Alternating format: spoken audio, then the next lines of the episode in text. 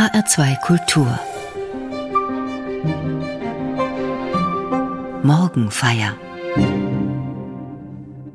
Die Bibel lässt uns in die Tiefe des Lebens schauen, auch in die Abgründe.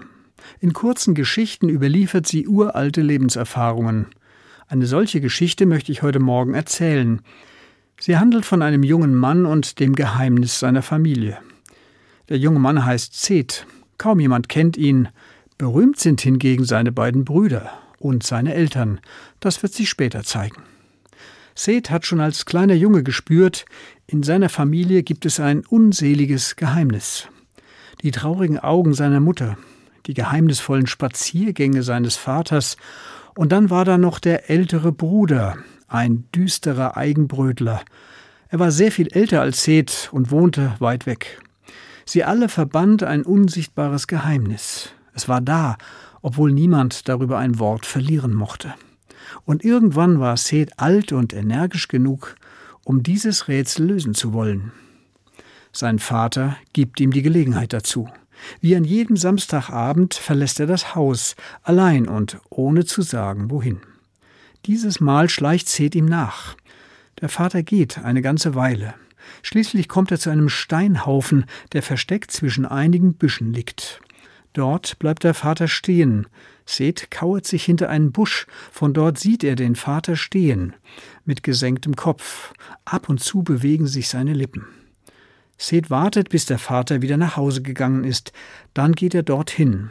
Er findet drei größere Felsplatten vor, hintereinander gelegt, zusammen etwa so lang wie ein Mensch. Eingeritzte Zeichen darauf ein Grab. Seth erschrickt und läuft zurück. Drei Tage bleibt er mit seiner Entdeckung alleine.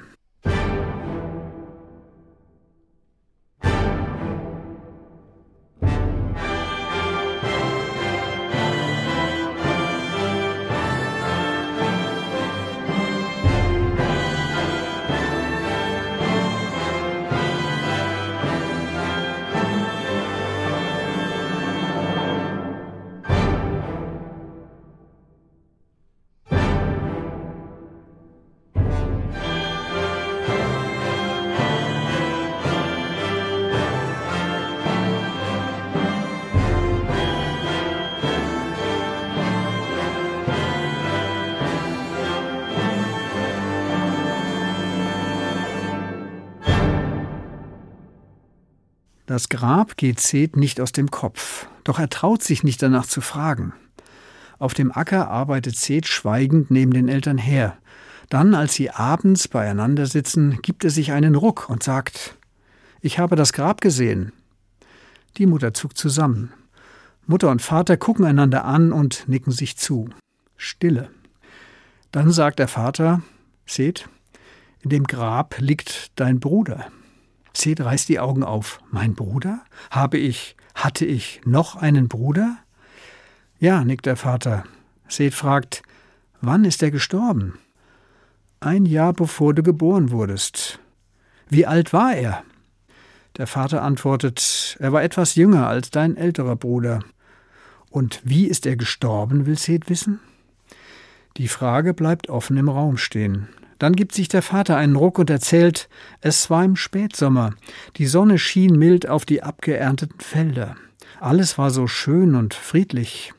Unsere beiden Söhne sind losgezogen. Du warst damals ja noch nicht geboren.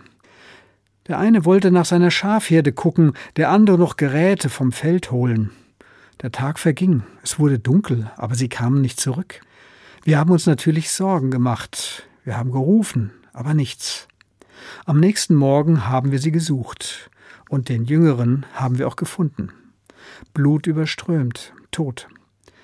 Der andere kam erst viel später wieder, blass wie Asche, mit einem gehetzten Blick, ein veränderter Mensch. Er hat nur schnell seine Sachen gepackt, dann ist er gegangen. Wir haben nie erfahren, was wirklich passiert ist. Seth fragt, wie haben die beiden denn zueinander gestanden? Die Mutter sagt, eigentlich ganz normal, wie Geschwister eben sind. Sie haben oft wunderbar miteinander gespielt, zwei süße Jungs. Na klar, das Wörtchen ich auch hatte der Kleine schnell gelernt, und oft haben sie aus nichts einen Streit angefangen, wer als erster was hatte und wer wen zuerst gehauen hat. aber das konnten sie dann auch schnell wieder vergessen. Später hat ihnen dein Vater unterschiedliche Arbeiten gegeben. Ja, ergänzt der Vater, jeder sollte seinen eigenen Erfolg haben. Sie sollten sich nicht ständig vergleichen. Ich wollte nicht, dass der eine der Verlierer und der andere der Gewinner ist. Deshalb habe ich dem Älteren die Feldarbeit anvertraut und dem Jüngeren die Schafherden. Aber wer wollte, konnte schon sehen, dass es den Tieren besser ging als den Äckern. Seth fragt weiter, habt ihr denn beide geliebt? Die Mutter sagt, oh ja, die beiden kleinen Kerlchen, Kinder sind ein wunderbares Geschenk Gottes. Später wurde es schwieriger. Die beiden waren so unterschiedlich. Der Ältere war immer etwas ungeschickter, nicht so gefällig wie der andere, nicht so freundlich. Wir haben versucht, beide gleich zu behandeln, beide zu loben und zu lieben, aber so richtig geschafft haben wir es wohl nicht. Der Vater ergänzt unwillig, man kann ein Kind auch nur loben, wenn es etwas Gutes getan hat, sonst ist das Lob doch nichts wert. Und wie soll man einem Kind seine Liebe zeigen, wenn es einen ständig provoziert?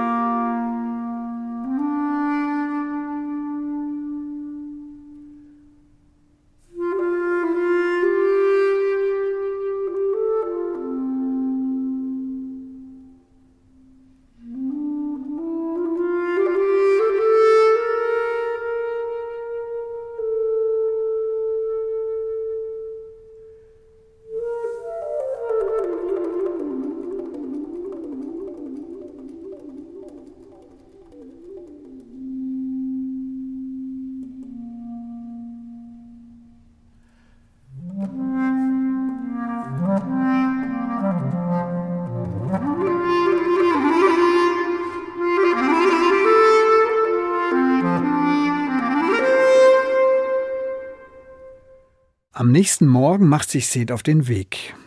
Nach drei Tagereisen kommt er in Henoch an. Hier wohnt sein älterer Bruder. Eine große Stadt mit hohen Häusern. Seth geht durch die Gassen und staunt. Die Menschen hier sehen die Felder nicht, auf denen ihr Korn wächst. Und sie kennen sich gegenseitig nicht. Seth muss eine Weile herumfragen, bis er seinen Bruder findet. Sie begrüßen sich, etwas steif. Seth hat Zeit. Tagelang bleibt er bei seinem Bruder und hilft ihm bei der Arbeit. Abends sitzen sie auf dem Dach des Hauses, über ihnen ein prächtiger Sternenhimmel. Da fasst sich Seth ein Herz und sagt, ich weiß, dass wir noch einen Bruder haben. Die dunkle Narbe auf der Stirn des Bruders leuchtet auf. Er sagt, so, weißt du das jetzt auch? Und? Was haben dir unsere Eltern darüber erzählt? Seth fragt dagegen. Was ist damals passiert? Der Bruder zögert, doch er spürt, dass sein kleiner Bruder offen ist. Seth ist zu ihm gekommen ohne Urteil. Der Ältere holt Tiefluft, dann platzt es aus ihm heraus. Ich habe ihn erschlagen. Im Zorn. Und ich habe bitter dafür bezahlt. Niemand hat so geweint über ihn wie ich. Doch es ist nicht mehr gut zu machen. Er ist tot und ich muss damit leben. Es ist entsetzlich. Der ältere Bruder schweigt, und Seth muss erst ein paar Mal tief durchatmen, dann fragt er, warum ist das passiert? Der Bruder erzählt weiter. Er war einfach cleverer. Nein, nicht stärker, nicht fleißiger, aber erfolgreicher. Er hat immer den richtigen Ton getroffen. Er konnte sich bei den Eltern besser in Szene setzen, schon vom ersten Tag an. Er war der Musterknabe. Aber ich sage dir, niemand weiß, wer er wirklich war. Jedenfalls, neben ihm hatte ich keine Chance. Jede Situation konnte er so steuern, dass er die Nase vorne hatte. Ich habe mir Mühe gegeben, aber bei mir war alles immer etwas mickriger als bei ihm. Ist ja eigentlich egal. Man findet immer einen, der mehr hat, der glücklicher ist oder einfach besser. Dieses ganze Vergleichen macht einen nur neidisch und dann unglücklich. Entscheidend ist doch letztlich, was man aus sich macht, mit sich und mit seinen Möglichkeiten. Aber so klug war ich damals noch nicht. Ich musste immer vergleichen und verlieren. Der ältere Bruder verstummt und starrt vor sich hin.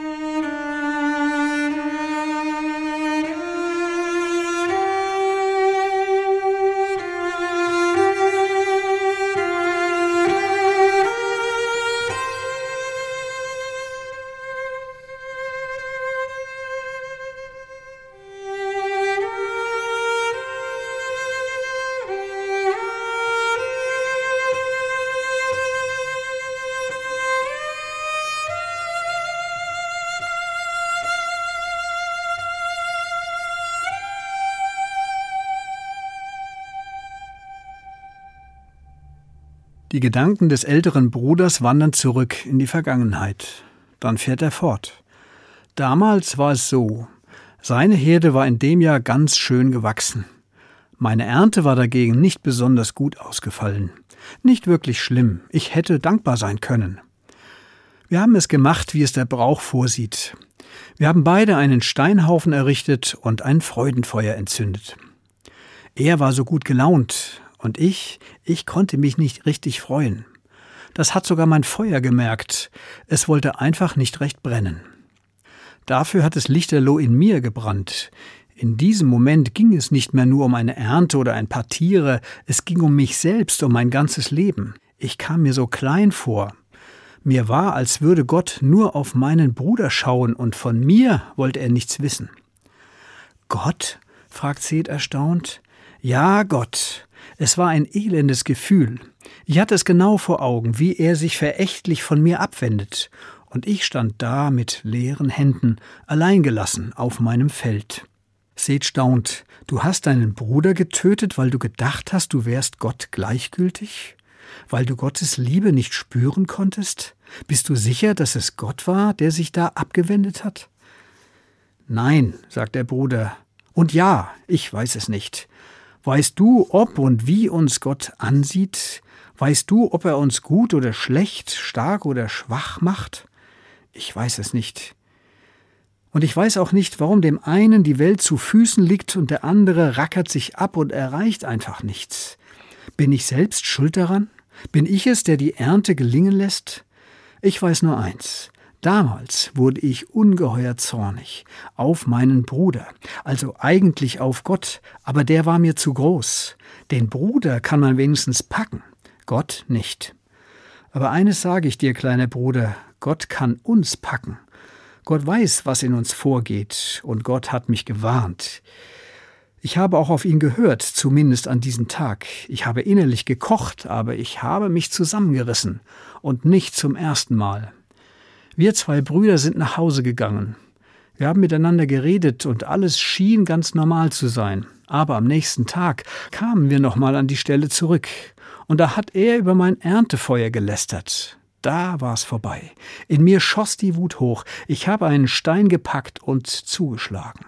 In diesem kurzen Moment kam ich mir wunderbar groß vor. Die schrecklichen Worte bleiben im Raum hängen. Der ältere Bruder schweigt düster.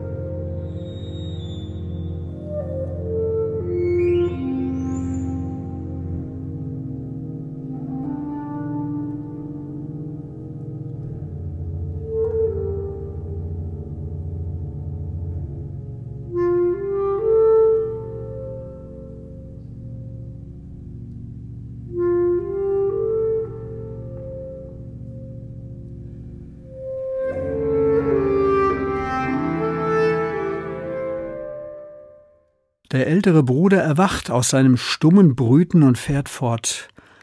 Was hätte ich denn tun sollen? Ewig dulden? Ewig ducken? Seth antwortet, nein, nicht ewig dulden, aber auch nicht töten. Es muss einen dritten Weg geben und der muss mit Gott zu tun haben. Vielleicht hättest du mit Gott reden können.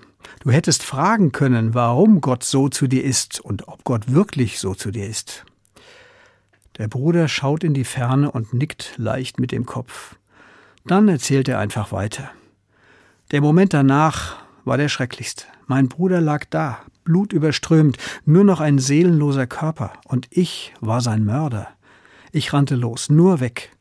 Doch einer blieb mir immer auf den Fersen, Gott. Ich konnte laufen, so viel ich wollte. Er war immer und überall da. Es war, als wäre Gott in mir. Und er fragte mich immerwährend nach meinem Bruder. Ich Idiot wollte alles abstreiten. Ich tat ahnungslos und sagte, soll ich meines Bruders Hüter sein? Ich dachte, wenn ich das nur häufig genug behaupte, dann glaube ich es irgendwann selbst. Aber so war es nicht. Gottes Stimme stellte mich gnadenlos. Nein, nicht gnadenlos. Gnadenlos war nur die Beweisaufnahme, Brudermord. Die Strafe hieß da nicht Leben gegen Leben. Im Gegenteil, Gott ließ Gnade vor Recht ergehen. Er stellte mich unter seinen ausdrücklichen Schutz. Bis heute. Aber zu Hause konnte ich nicht mehr bleiben. Es war unerträglich, den Eltern unter die Augen zu treten. Jeder Baum, jeder Felsen, alles erinnerte mich an meinen Bruder. Also ging ich fort, weit weg. Jetzt lebe ich hier in der Stadt unter vielen Menschen. Hier kann einer wie ich am besten leben. Hier ist man nur das, was man aus sich macht. Aber es ist schwer, immer etwas aus sich zu machen. Manchmal bin ich leer und einsam. Das Wort einsam klingt lange nach. Dann fragt Seth, wo ist Gott jetzt in deinem Leben? Gott, sagt der Bruder, Gott ist da und doch weit weg. Ich kann nicht ohne ihn, aber ich kann auch nicht mit ihm. Ich stehe unter Gottes Schutz, aber ich verstehe zu wenig von ihm.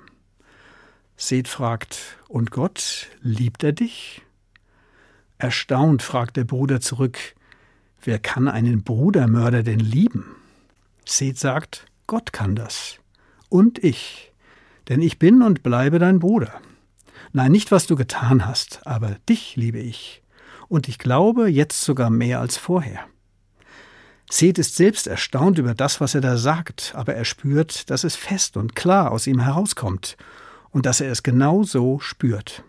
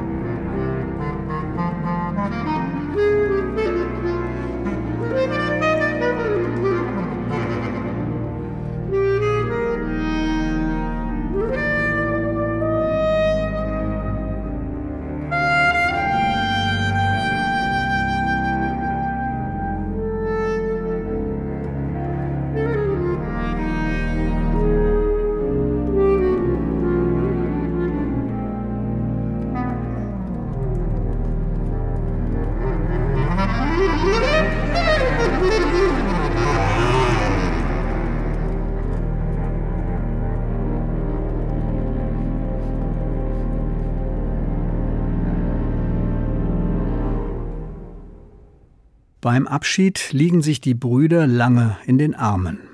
Auf dem Weg nach Hause geht Seth seine Familiengeschichte noch einmal durch. Die Geschichte von Adam und Eva, seinen Eltern. Und die Geschichte von seinen Brüdern, Kain und Abel. Seth ist innerlich zutiefst aufgewühlt. Mit Schrecken stellt er sich vor, wie Kain den Stein packt und seinen Bruder Abel erschlägt. Rätselhaft erscheint ihm Gott. In vielen Gesichtern hat sich Gott gezeigt. Mal erscheint Gott kaltblütig das Schicksal zu verteilen. Hatte Gott wirklich seinen Bruder Kain verstoßen? Jedenfalls war Gott dann der gnädige Richter, der den Schuldigen unter seinen Schutz stellt. Und zuletzt? Da ist Gott wie ein übermenschlicher Vater, der den Brudermörder Kain zu lieben vermag und ihm eine neue Chance gibt. Noch ist Kains Leben nicht ganz verpfuscht, denkt Seth trotzig. Dann schweifen seine Gedanken zu seinen Eltern, Adam und Eva, das biblische Urpaar der Menschheit. Endlich versteht Seth die traurigen Augen seiner Mutter und die wortlose Melancholie seines Vaters. Sie haben zwei Söhne verloren, wenn auch auf unterschiedliche Weise. Plötzlich bleibt Seth wie angewurzelt stehen. Er begreift, was er selbst damit zu tun hat. Er wurde ein Jahr danach geboren. Ist er der Ersatz für den toten Abel? Seth wird trotzig. Nein, ein Ersatz will er nicht sein. Er ist er und kein anderer. Dann denkt er weiter. Seine Eltern haben ihn nach dem Brudermord bekommen. Mit ihm haben sie sich neu auf das Wagnis des Lebens eingelassen. Sie sind nicht versackt in Trauer und Selbstmitleid, sie haben ihn bekommen. Nicht als Ersatz, sondern weil sie die Hoffnung nicht aufgegeben haben. Seth versteht, ich bin ihr Hoffnungsträger für eine andere, eine friedliche Zukunft, in der die Menschen andere Wege finden, mit Neid und Ungerechtigkeit umzugehen. Seth bewundert den Mut seiner Eltern und er denkt, es muss einen dritten Weg geben zwischen Verlieren und Gewinnen, zwischen Opfer und Täter. Diesen Weg will ich finden. Was für eine Aufgabe, durchzuckt es ihn. Dann wird ihm klar, es ist die Aufgabe des Menschen überhaupt. Seth ist verwirrt. Er macht ein paar zögerliche Schritte, bleibt wieder stehen, geht weiter. Dann hat ihn sein neues Ziel erfüllt. Mit festen Schritten geht er seinen Weg.